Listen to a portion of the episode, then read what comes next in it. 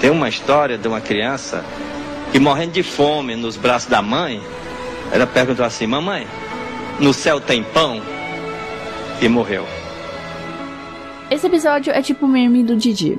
Envolve céu, morte, uma história para emocionar e uma história desconfortavelmente cômica. Minhas duas recomendações de hoje prometem te aproximar do reino superior, seja pela delicadeza ao abordar morte e luto na limpeza de traumas, ou seja pela farofada inocência de uma oligarquia cristã que se mete em altas confusões. Recomenda Cast, explodindo o universo em menos de 30 minutos. Palpites freshes, críticas ácidas no olho do furacão chamado cultura pop. Saudações, pessoas! Aqui quem fala é a Dunia e esse episódio promete mexer com suas emoções. Quero recomendar a série sul-coreana A Caminho do Céu, que retrata de forma bastante primorosa a rotina, dilemas e surpresas de um tio e seu sobrinho trabalhando com limpezas de traumas em Seul. E depois eu vou falar sobre uma das minhas séries queridinhas dos últimos meses, a Dark Dramédia, que é drama mais comédia, The Righteous Gemstone, que conta a história de um império cristão margeado por corrupções, crimes e altas intrigas familiares que deixariam o pessoal de Succession de cabelos em pé. Mas antes de começar as recomendações, tem os meus recados. Siga o RecomendaCast tanto no Twitter como no Instagram, já estão rolando recomendações extras por lá, então fique de olho. Se você quiser entrar em contato comigo, pode mandar e-mail para contato@recomendacast.com.br ou deixar uma mensagem nas redes sociais que eu respondo o mais breve possível. Para escutar esse e os outros episódios, eles estão disponíveis no Spotify, iTunes, Google Podcast, Mixcloud, Cashbox, Deezer e no site do Recomenda Cast. Aproveitando que você já está no site, além de escutar os episódios, você faz o download deles e assina o feed. Vocês podem perceber que eu não estou divulgando mais a Twitch do Recomenda Cast, não quer dizer que ela deixou de existir. É só que eu tô me programando para voltar para ela assim com tudo. Quando eu tiver mais notícias sobre esse comeback da Twitch do Recomenda Cast, eu aviso vocês. Agora, sem mais delongas, vamos para as recomendações do episódio.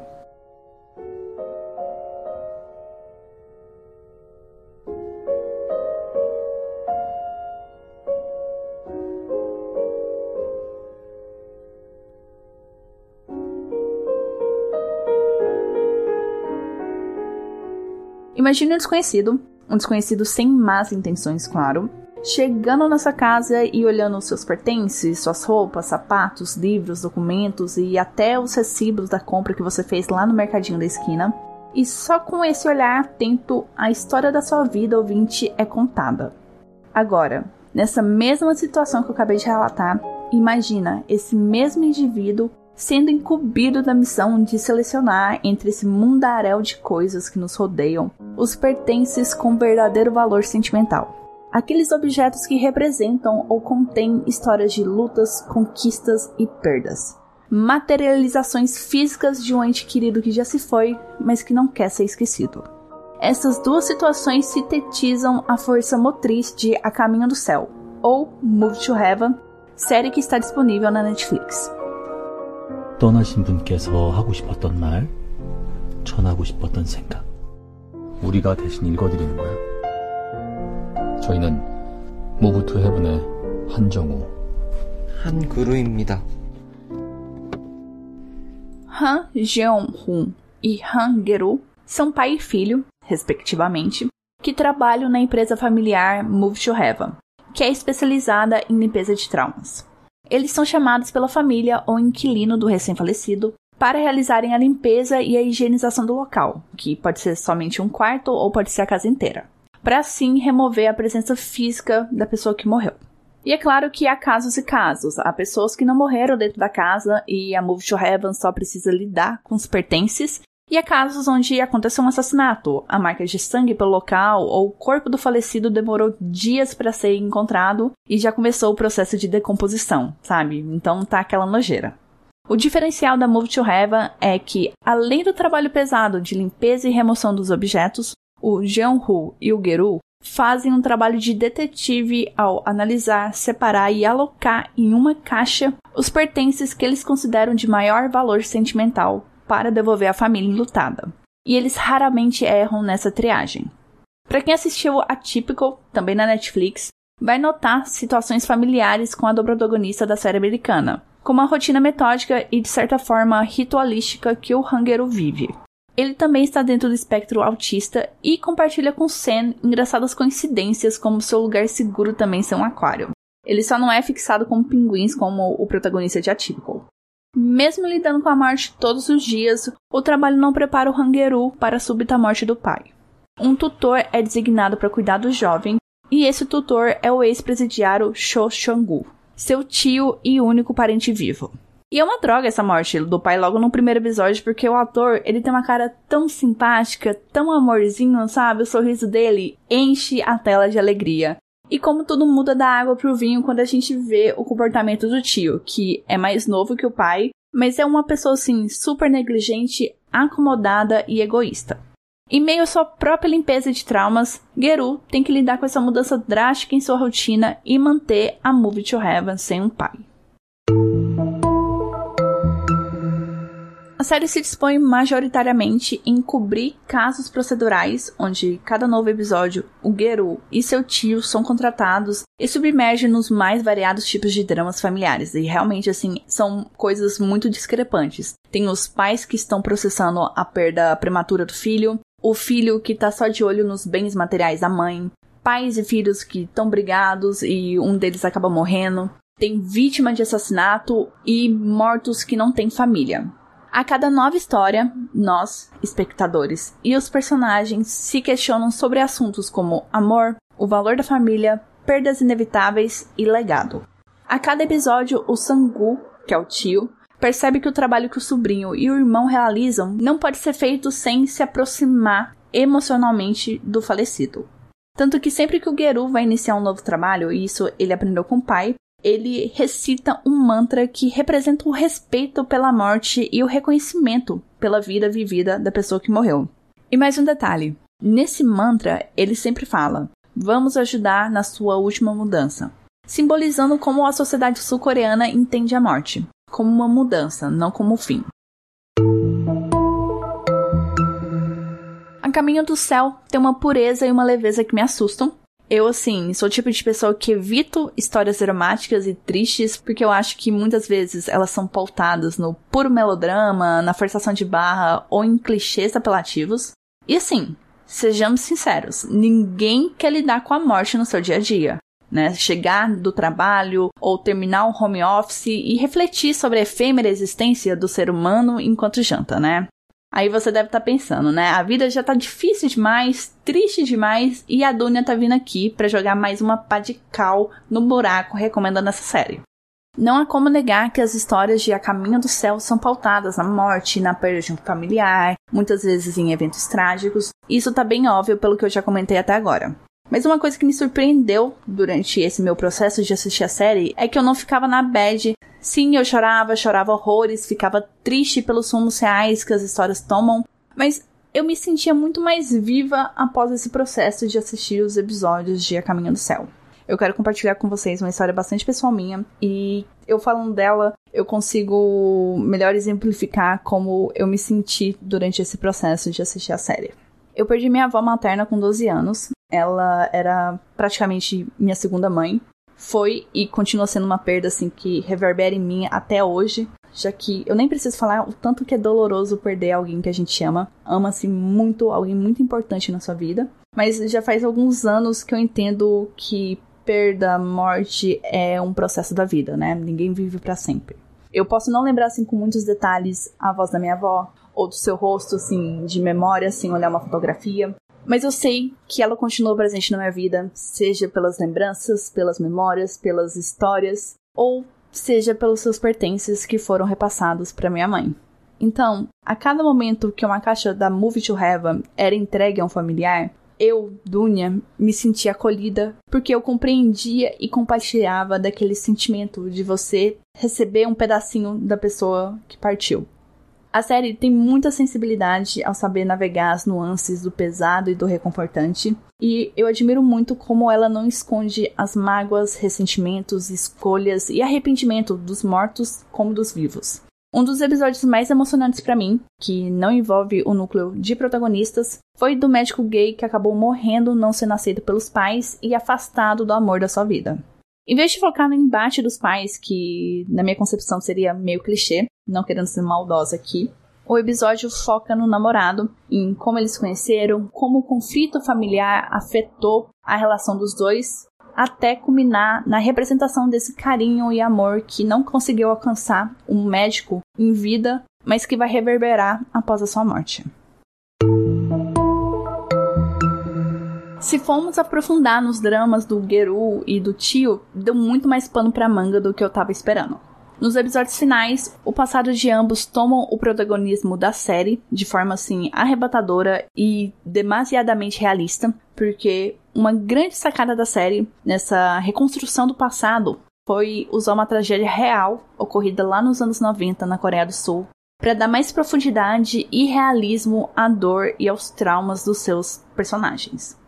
O tio começa como um personagem detestável. Ele é um cara porco, ele é um cara escorado que não tem compaixão pelo sobrinho e alimenta uma raiva profunda e descomunal pelo irmão.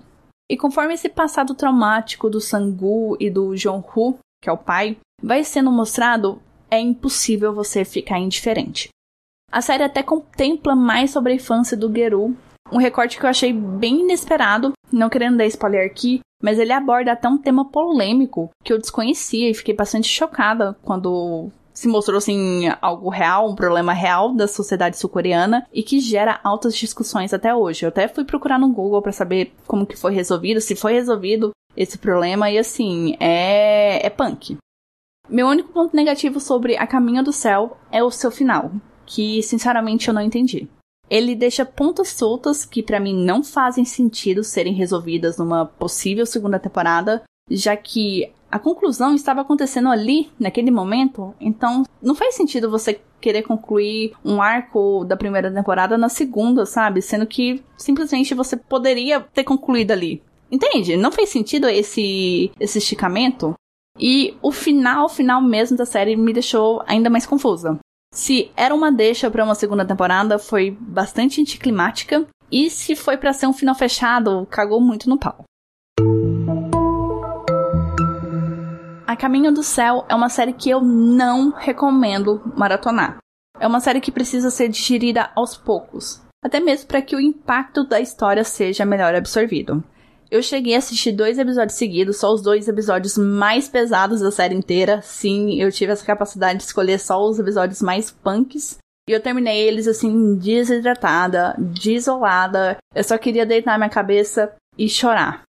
A série conta com 10 episódios de mais ou menos 40 minutos de duração. Está disponível na Netflix e ainda não se sabe se haverá uma segunda temporada. The Righteous Gemstones mostra que por trás da versão rica e cristã da família do comercial de margarina, existe um antro de pessoas burras, idiotas e incompetentes, tomando as mais mesquinhas e burras decisões que um ser humano pode sonhar em tomar. Dinheiro pode até não comprar inteligência, mas consegue evitar que o império televangélico dos Gemstones fosse parar no inferno. Gonna build a mountain. Good afternoon, Jesus. From a little hill. Thank you for letting me be born into this world as a gemstone. I don't know how I'm gonna do it, only know I'm gonna try. The Righteous Gemstones, ou Os Justos Gemstones, numa tradução livre, nos apresenta o colossal reinado evangélico da família Gemstone e as sujeiras que são jogadas para debaixo do tapete. No topo da pirâmide familiar, temos o patriarca e doutrinador, pastor e vários outros títulos, Eli, que é sempre muito simpático e apaziguador, você entende porque que ele é a cara, né? Ele é o rosto da igreja. Abaixo dele temos os seus três filhos, o ambiciosamente tosco primogênito Jesse, a renegada filha do meio Judy e o moderno e engajado caçula Kelvin. E ainda mais embaixo há os correlatos a esses três filhos.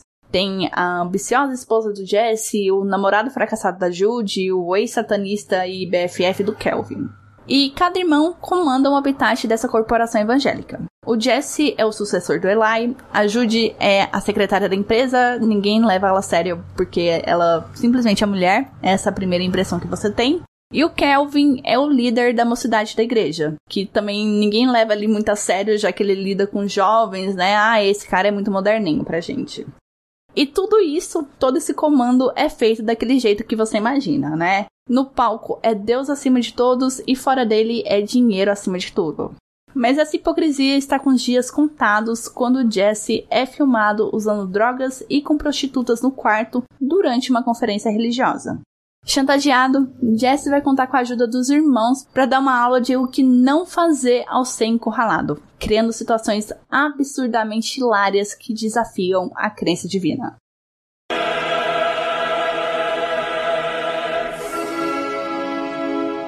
Para quem acompanhou alguns episódios passados, sempre que eu falava de The Righteous Gemstones, eu precisava citar Succession, é a maior referência possível que se dá para fazer a essa série. Succession é um sucesso e trabalha muito a questão da intriga familiar relacionada à herança, sucessão, né, a um império. Então, The Righteous Gemstones tem muito ali de Succession. Mas ao contrário da série nova-iorquina, aqui em Righteous Gemstones, você acaba gostando dos personagens, ou pelo menos você vai chegar a ter simpatia pela burrice ou má sorte deles. Em Succession, as pessoas são muito sem noção, porque elas estão num patamar tão superior, parece assim que elas não vivem mais na Terra, e elas esqueceram ou simplesmente não sabem dos problemas básicos de um ser humano e acaba tornando que seus problemas, seus dilemas, suas brigas são por mesquinharia, são superficiais, não têm um real valor na vida. Os Jamestones têm seus dramas pessoais mais acessíveis ao grande público dramas que não são movidos apenas pelo dinheiro.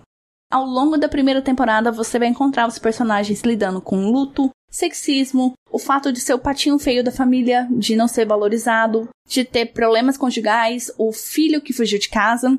Resumindo, os problemas aqui são mais mundanos. E por trás desse polimento que a riqueza oferece, você consegue enxergar os Jamestones como uma família conservadora, pró-armas e do interior que ascendeu rápido demais e com a morte da matriarca perdeu sua bússola moral. Porque a Emily, que era a esposa do Eli, ela que colocava a família nos eixos, né? Ela era literalmente a bússola moral daquele pessoal ali. E sem ela, é isso que dá, sabe? Esse povo doido que você vai assistir na série. Então, ela que mantinha os preceitos de pregar a fé cristã como simples ato de fé e não com um viés monetário. E já entrando mais a fundo na família, eu já aviso que as suas primeiras impressões dos protagonistas vão ser esfareladas conforme a história avança. Sabe a Judy, que é jogada de escanteio por ser mulher? Então, realmente tem um pouco de sexismo nessa história, mas ela também é a mais despirocada da família. É mais por esse motivo dela ser tão doida, tão imprevisível, que ela é jogada de escanteio. Ela é barraqueira, adora um drama e não mede esforços para sair por cima da situação, o que sempre dá muito errado e só torna tudo assim ainda mais constrangedor. E o Kelvin, que é o caçulinha e que dá a impressão que vai ser um maluquete do rolê, é na verdade a pessoa mais sensata dos irmãos. Ele é meu personagem favorito por conta disso, por conta de ser o Adam Devine e por seu dúbio relacionamento de broderagem com algo a mais com o ex-santanista Keith. Nossa, eu tô torcendo assim pra saírem do armário o mais rápido possível. E ainda focando aqui nos irmãos, tem um fator na construção visual dos Jamestones, dos três ali, que me chamou a atenção logo de cara e que eu gosto bastante, que é a dissonância anacrônica dos seus vestuários e estilos. A série se passa nos dias atuais, mas o Jesse parece ter saído assim do filme Superfly, com costeleta, cabelo e ternos dos anos 70. A Judy já tá uma década à frente e ela tem uma aparência dos anos 80, com cabelo frisado, combinando com ternos e vestidos em cores e tecidos duvidosos. Até o Kelvin, que é o mais jovem, que tá ali, cercado de crianças adolescentes, né, que deveria ser a ponte à modernidade, Parece que ele tá preso na moda do início dos anos 2000 com seu visual de banda de rock cristão.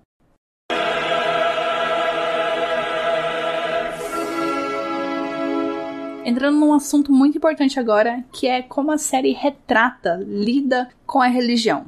Pode parecer que, por tudo que eu já falei até o momento, a série vai fazer pouco caso, vai tirar muito sarro dos evangélicos, do cristianismo de forma geral, mas por incrível que pareça, não fica bastante evidente desde o começo que a intenção não é esvaziar o discurso evangélico ou fazer pouco da fé cristã.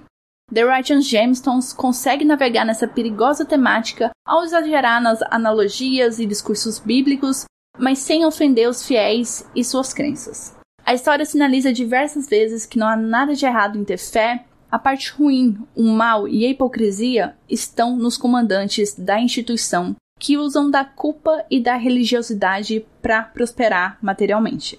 Por mais que a série seja ousada ao unir religião com drama e uma comédia de teor ofensivo e infantil, faltou coragem em criticar um dos pontos-chave que explica a seção meteórica de cultos e assembleias, que é a isenção de impostos.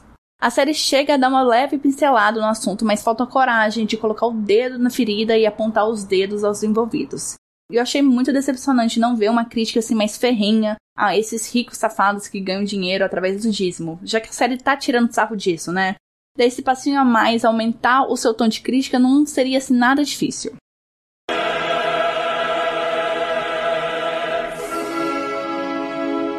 No quesito humor, confesso que eu esperava um humor mais inteligente. Não tô dizendo assim que eu tava esperando nível ingleses fazendo humor. Nada disso, mas não sei, algo mais refinado, algo mais pontual, enfim. Eu tava esperando uma coisa e o que The Writing Jamestones entrega é uma coisa muito longe disso. Aqui é tiro, dedo no cu, gritaria e baixaria. Vão ter inúmeras piadas, visuais ou não, com pênis. Então já fica aqui avisado, tira as crianças da sala. Vão ter muitas bundas amostras, a maioria delas são masculinas. Por incrível que pareça, eu já achei isso um avanço. Vai ter muita piadinha digna de quinta série. Tipo, na segunda temporada tem toda uma cena envolvendo personagens vomitando gratuitamente. Mas em vez de você, assim, compartilhar da ânsia estomacal deles, você ri da tosqueira dos efeitos especiais usados para concretizar os vômitos e também a relação dessa cena com o que estava acontecendo antes, porque não faz o menor sentido. Eu preciso falar aqui para vocês que eu não gosto desse tipo de humor, desse. Bem quinta série mesmo, não tem outra palavra para descrever esse humor muito apelativo que a série carrega. Mas eu já tava tão envolvida e tão vendida pela história e me importando com os personagens que eu acabei adquirindo um gosto pelo humor da série. Então, assim, se à primeira vista você não gostar, fique sabendo que pode ser um gosto que você vai adquirindo com o tempo.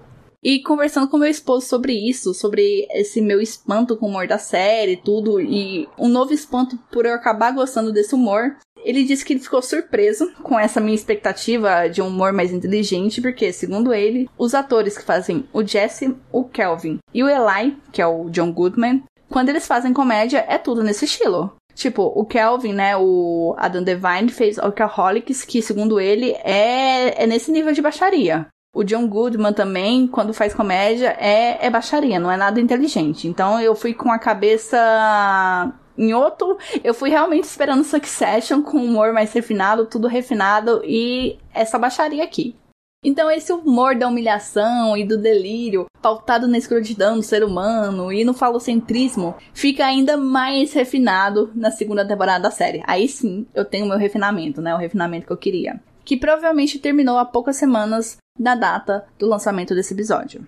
A segunda temporada de The Righteous Jameson sobe nas tamancas para trazer mais violência e apostar alto nos mistérios com altas revelações do passado do Eli, além de encontrar espaço para mais exageros bíblicos como o God Squad, que seria os crossfiteiros de Deus um grupo de homens reunidos pelo Kelvin para eles serem meio que seus apóstolos para treinar em casa. Ele faz meio que um bootcamp lá na casa dele e faz esses homens viverem em tendas, um negócio bem primal ali. E isso faz reacender minha chama, né, da esperança de que o Kelvin um dia vai sair do armário.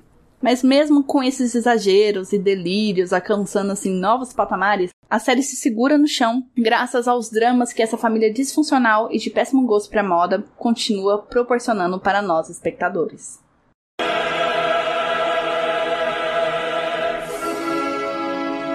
Mesmo tratando a igreja como corporação, o culto como show business e a salvação como commodity, The Righteous Jamestones mostra que tem um coração no lugar certo. Tocando em temas delicados dentro e fora do âmbito religioso, a série consegue suspender a nossa realidade e nos transportar para outra onde a cafonice e a burrice provam ser as maiores virtudes de uma família. The Righteous Jamestones conta com duas temporadas de nove episódios cada. Cada episódio tem em média 40 minutos e ela está completamente disponível na HBO Max.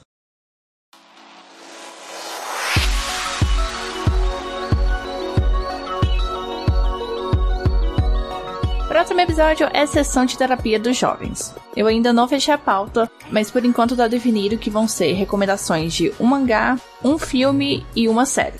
E essas três histórias vão focar em situações extremas. Então eu vejo vocês no próximo episódio para saber mais do calendário do Recomenda Cast, acompanhe as redes sociais. E é isso, gente. Um beijo para vocês. Usem máscara, se cuidem, fora Bolsonaro e tchau, tchau.